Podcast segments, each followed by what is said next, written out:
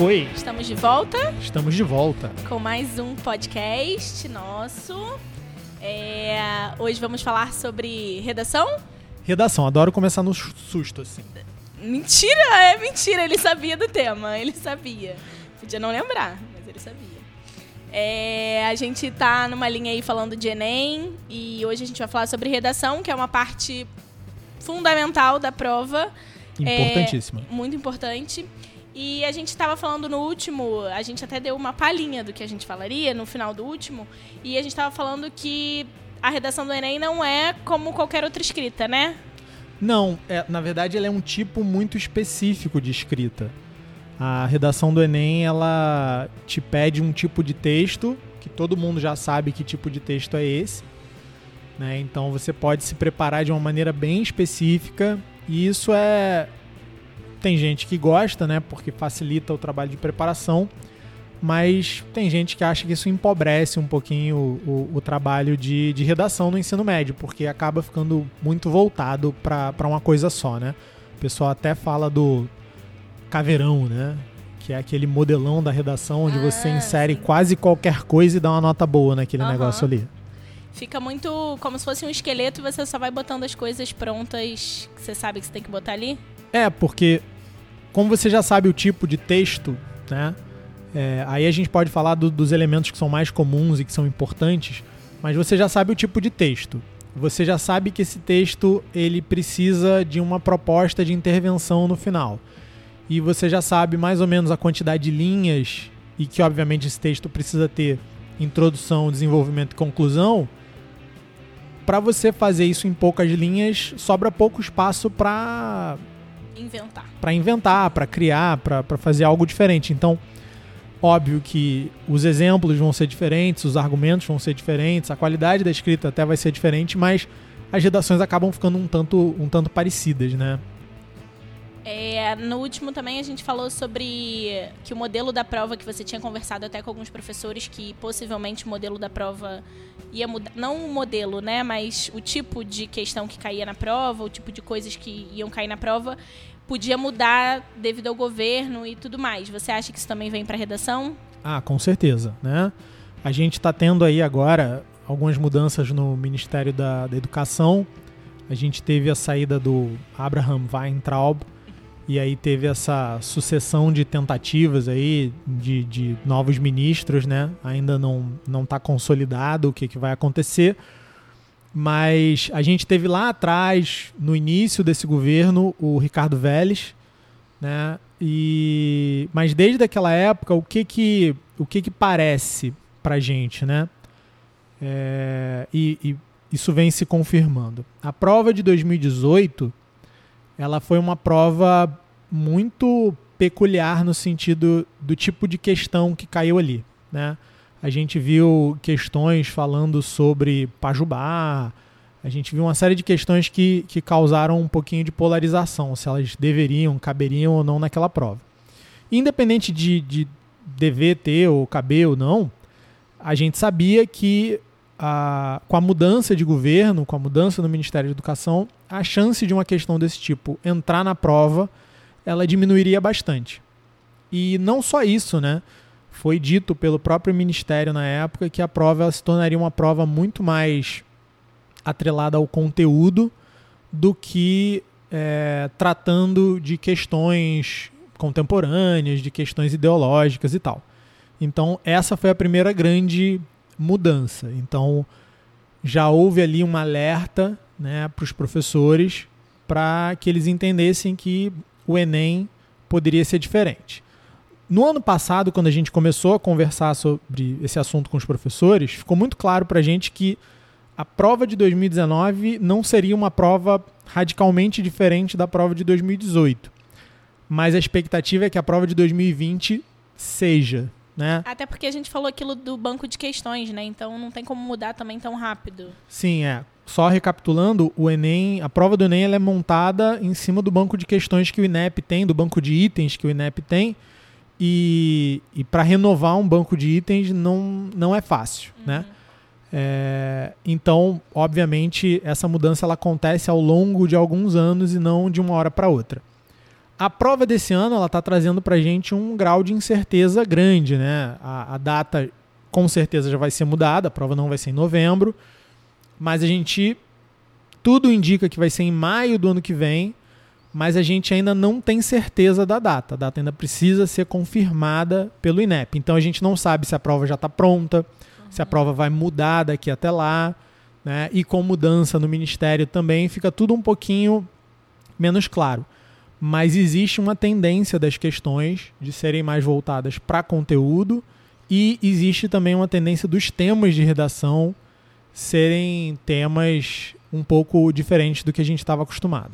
Mas todos eles têm alguma coisa em comum, pelo menos até hoje tiveram.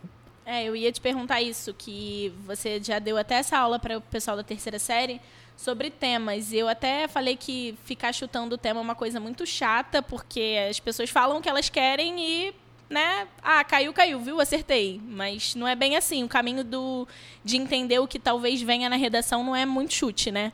É, é, a gente tem um monte de professor de redação, de português aí, que eles fazem o seguinte: eles escolhem 30 temas e aí eles fazem questão de pegar um tema de meio ambiente, aí fazem questão de pegar um tema de desenvolvimento social, eles fazem questão de pegar um tema de desigualdade. Aqueles 30 assuntos mais falados, uhum. né? E aí cai um tema fatalmente próximo a algum dos que eles escolheram ao longo do ano e ele chega lá quando sai a redação ele fala: "Ih, acertei o tema" acertou nada. É, você tentou tudo e um caiu. É meio, tipo, eu vou jogar na Mega Sena, eu vou jogar todos os números e vou ganhar. É, só que você vai perder dinheiro, né, Sim. no final, porque você apostou em tudo, é mais caro apostar em tudo do que é, do que o prêmio que você leva no final. Então, Nesse caso não é nem dinheiro, né? É energia do aluno mesmo fazendo coisas, né? É, e você pega textos motivadores completamente fora, assim, fazer por fazer e tal. Tem, tem alguns professores que fazem um trabalho muito bom, mas tem muito professor que, que se aproveita disso. Enquanto ele está ensinando o caveirão lá para o aluno, ele fica lá chutando uns temas e acaba que um passa perto e ele fala no final que acertou. Então, adivinhar tema realmente é uma coisa muito chata. Uhum. Mas a gente pode entender como é que a banca pensa e aí utilizar um pouco desse raciocínio para se preparar, né? O que, que a banca tem feito nos últimos anos? É, tem, tem sido utilizados ações do próprio governo como motivadores da redação. Né? Então, eu lembro que teve um ano que foi o, um aniversário centenário, se eu não me engano, de uma instituição que cuida de, de surdos aqui no Brasil. É, e o tema foi 2017 a problematização para a formação é, educacional desafios para a formação educacional e falava sobre inclusão de, de pessoas com deficiência auditiva. Né? É, ano passado, alguns dias antes do Enem, uma semana antes do Enem, a gente teve o lançamento de um programa que já estava anunciado do MEC de incentivo a, ao cinema, né? E o tema foi também acessibilidade no cinema aqui no Brasil, alguma coisa do tipo. É, e por aí vai. Se você pegar ao longo dos últimos anos, sempre tem uma ação do governo que acontece naquele ano ou, ou muito próximo da prova que vai acabar coincidindo com o tema da prova. Então, o site da EBC é um bom lugar para a gente começar. O site da empresa brasileira de, de comunicações é um bom lugar para a gente começar a procurar ali notícias sobre ações, principalmente do Ministério da Educação, porque a chance de uma, uma dessas ações ser mencionada no tema de redação parece ser bastante alta. Foi o que a gente teve nos últimos três ou quatro anos, se eu não me engano.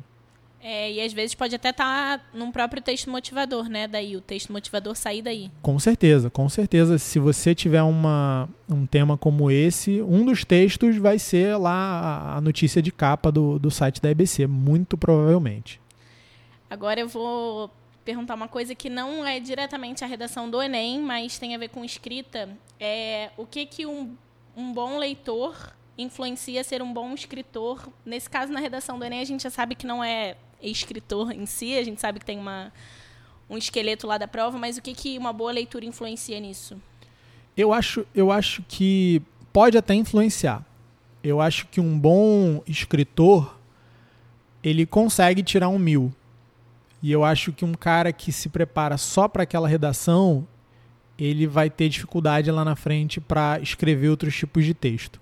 Então, é, se você me perguntar se eu prefiro trabalhar a minha escrita de uma maneira mais ampla ou se eu prefiro focar na prova do Enem, eu te diria que até seis meses antes da prova eu trabalharia minha escrita de maneira mais ampla e ali nos últimos meses eu faria duas, três ou quatro redações naquele modelo para realmente estar tá, tá afiado naquele tipo de texto. Mas se eu fiz um, uma boa se eu tive uma boa educação, principalmente uma boa educação literária até aquele momento, eu me sinto completamente capaz de, de fazer bem aquela prova, né? E aí a gente entra no naquela ideia, como é que eu faço para ter essa boa educação literária, né? É... E aí é um pouco, sai um pouco da nossa zona de conforto.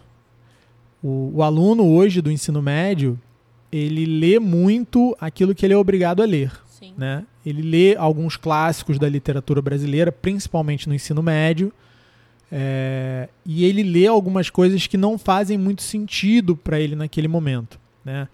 O, o, currículo de sociologia e filosofia ele traz alguns autores é, muito sofisticados, de uma maneira muito simplificada, onde se o aluno for tentar ler algum livro daqueles autores ele vai ter muita dificuldade. Sim.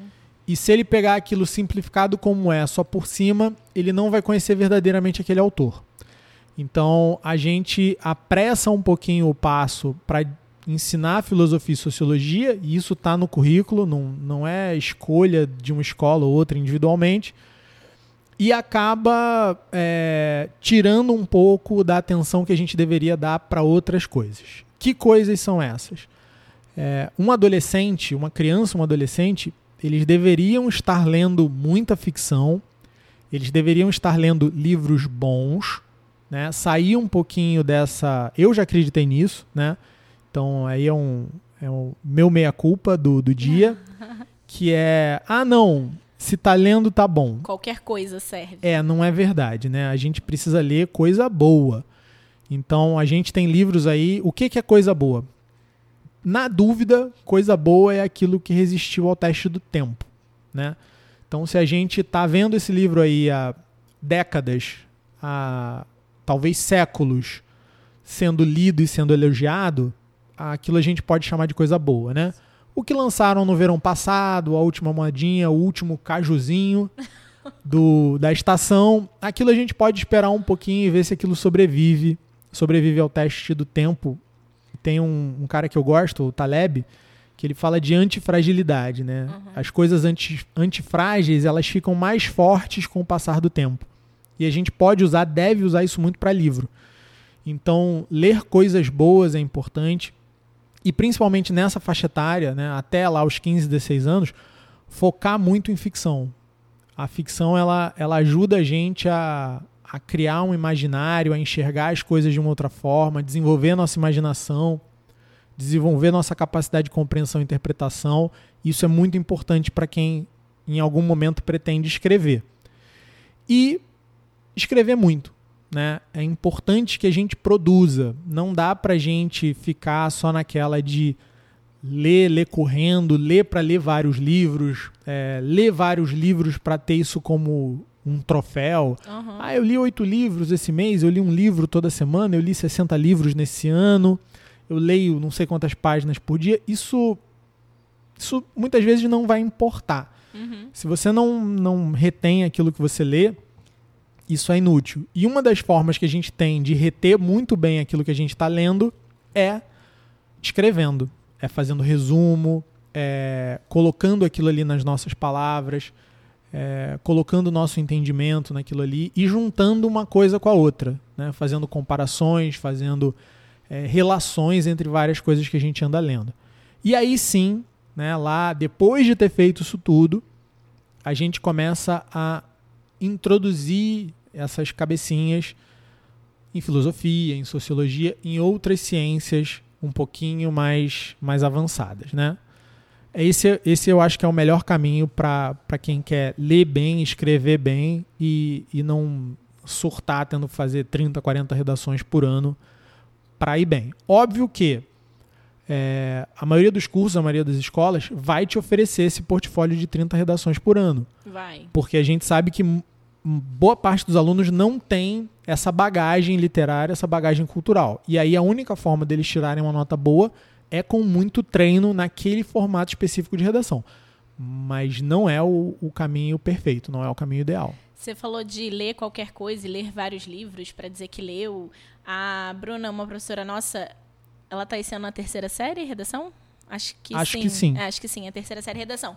Mas ela pega outras séries e ela já conversou comigo que é, ela prefere que o aluno faça menos, mas que ela consiga corrigir aquilo ali e dizer para ele onde está errado do que ele entregue para ela, ah, professora, toma aqui 10 redações e ele está errando 10 vezes a mesma coisa. Então, quando você falou sobre ler vários livros e a produção é do mesmo jeito, né? Não adianta você entregar sem saber o que você está errando ou entregando errado naquilo ali. É, um dos melhores conselhos que eu recebi esse ano, até lendo um livro, foi leia pouco.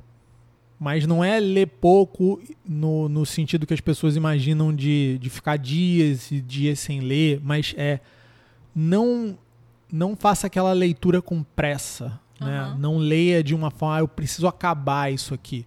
Eu preciso acabar esse capítulo, eu preciso acabar esse livro para começar outro. Não leia aquilo que é importante para você, aquilo que é necessário para você, com atenção, com dedicação, com esforço.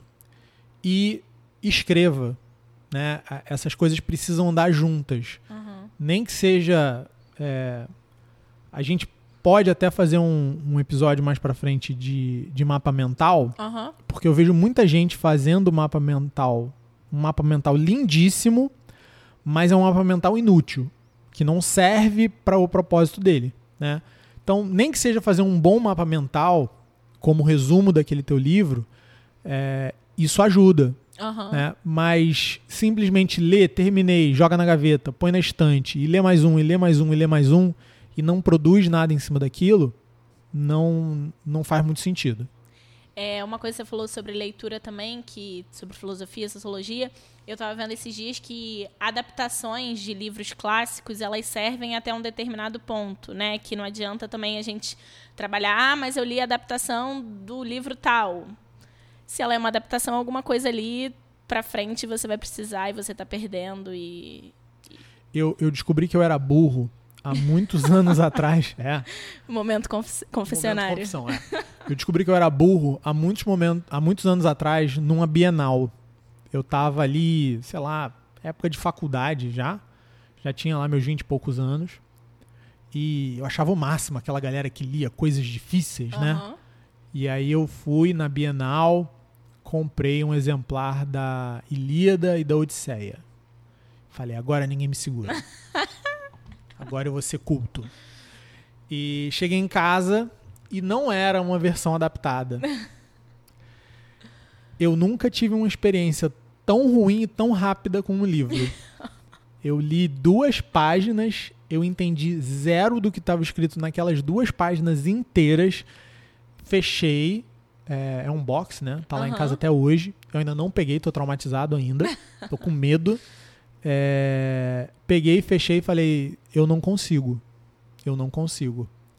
E eu já tinha lido textos, né? Você, você tem textos antigos. Meu pai é, lia algumas coisas selecionadas, né? Do, do Lusíadas para mim, da lírica do Camões. É, e a gente tinha algum contato, né? Na época já, meu pai já tinha não, meu pai não tinha morrido ainda, ele estava vivo ainda. É, mas eu peguei essas coisas para ler e, e apesar de já ter tido algum contato com poesia, cara, aquilo ali para mim foi surreal.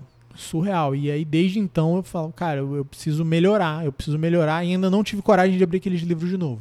Vou, vou tentar em algum momento aí. Já tinha lido traduções mais antigas da Bíblia, que Aham. tem um, um um vernáculo um pouquinho mais complicado, um português um pouquinho mais difícil, mas ali deu para ver claramente que existem diversos níveis de literacia. Pô, eu já estava na universidade, eu já tinha aula na universidade que era em inglês, eu, eu assistia, o livro estava todo em inglês, não tinha tradução, tinha que, que lê inglês e fazer a prova em português. Eu já lia bastante coisa em português. Li algumas coisas clássicos da literatura ao longo da, da faculdade, né? Li Smith, li Marx, li Hobbes, li Locke, li um monte de gente. Mas quando eu peguei aquela versão, cara, eu falei, não dá. Então, o, um bom caminho, um possível caminho, é pegar uma versão adaptada de um uhum. livro desse e ler. Isso é muito legal para criança Sim. até, né? Mas a gente pode até usar isso como um caminho. Mas né? não. É, você pode, por exemplo, se você quiser ler Shakespeare, né? Você tem. É, eu, se eu errar aqui, eu vou botar na descrição do, do podcast o nome certo, mas se eu não me engano é Bárbara Eliodora, que é uma estudiosa brasileira que fala muito de Shakespeare. É, se eu errei, me desculpem, vai estar tá na, na descrição o nome certo. Mas se tiver lá, eu vou falar que eu acertei o nome dela. É, que ela fala muito bem sobre Shakespeare e é recomendado ler ela antes de tentar ler Shakespeare, porque o nível de leitura é bem diferente, realmente. Não é todo mundo que vai entrar ali e vai, alcança, vai né? sair vivo, não. Das adaptações dos clássicos. É, uma. Pra gente voltar um pouco pra redação do Enem, é, não me xinga. Eu não combinei isso antes. Chuta alguma coisa mesmo sendo chato? Chutar? Chuto, vamos chutar. Olha só. É, esse ano tem tudo que foi feito pelo governo, especificamente pelo MEC, em relação a combate à pandemia. Né? Muitos hospitais universitários foram utilizados, então não me surpreenderia se é, falasse alguma coisa em relação ao papel desses hospitais universitários na saúde como um todo. Né? Isso, para mim, é uma coisa que encaixa bem de todas as formas, porque uhum. pega um assunto do início do ano, que ainda dá tempo da gente colocar, e onde houve uma ação decisiva do Ministério da Educação nesse combate aí. Né? É, a gente tem hoje dois programas que estão muito fortes, estão muito estão sendo muito divulgados pelo Ministério da Educação, que são dois programas voltados para pessoal em idade de alfabetização, para pré-escola, que é o Conta Para Mim, que é um... A bateria ali acabou, mas deixa, vamos aqui. É, é o Conta Para Mim, que fala que instrui pais no desenvolvimento de literacia familiar, né? ler com seus filhos, contar histórias para os seus filhos, aquela história dos clássicos, né? aqueles contos de fada, aquelas histórias que tem o bem e o mal bem representados e tal.